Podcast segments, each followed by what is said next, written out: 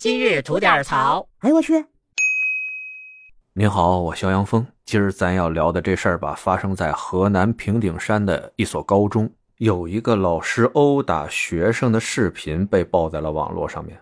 视频呢很短，就是一个老师在辅导学生，说着说着吧，突然急了，一脚就把这孩子踹飞了。踹飞了还不解气，上去咣咣又补了两脚。就在他对这个学生殴打的这阶段吧，其他同学好像都见怪不怪了，也没人上去劝着，也没人上去拦。然后呢，这视频就结束了。后续的处理呢，就是学校把这个打人的教师开除了，而带着这个被打的同学去医院做了一系列的检查，孩子呢也没有受伤。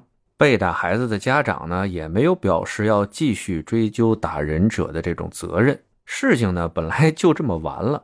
但是，我们耿直的网友唰就分成了两大派，一派就是坚决认为打人就不行，另外一派就说了，这孩子啊，因为爆出来不是个好孩子，在学校就是淘气，还经常辱骂老师、欺负同学，那这样的孩子就该打。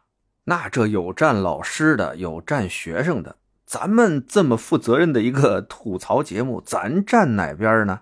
我觉得啊，咱们忽视了一个隐藏的第三方，谁呀？学校。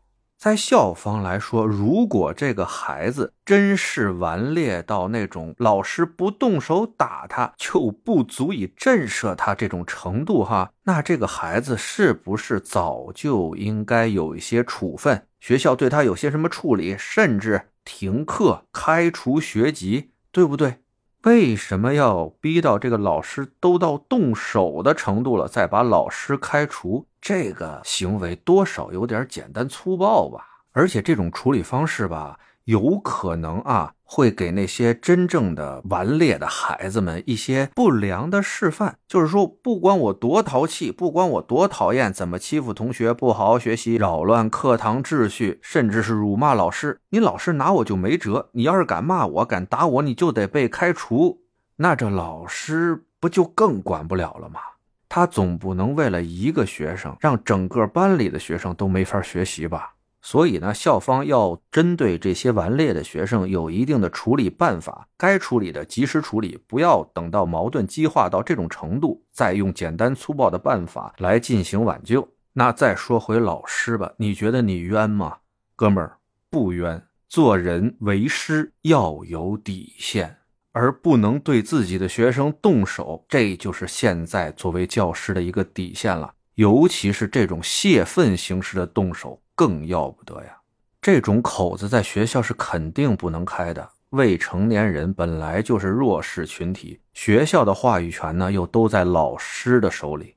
那老师可以任意殴打学生的话，并且在之后给他扣上一个不是好孩子的这种大帽子，那以后这个可就真乱了。所以被开除的这位老师啊，您一点儿也不冤，因为您踏过了底线。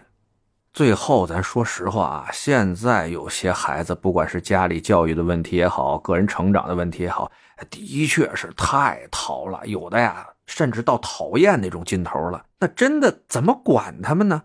哎，原来私塾里边有先生啊，拿戒尺打手板这个事情，哎，我觉得挺好。哎，你说有没有可能在家长的允许下，咱把这个戒尺打手板这个事情在各个学校恢复一下，看看有没有效果？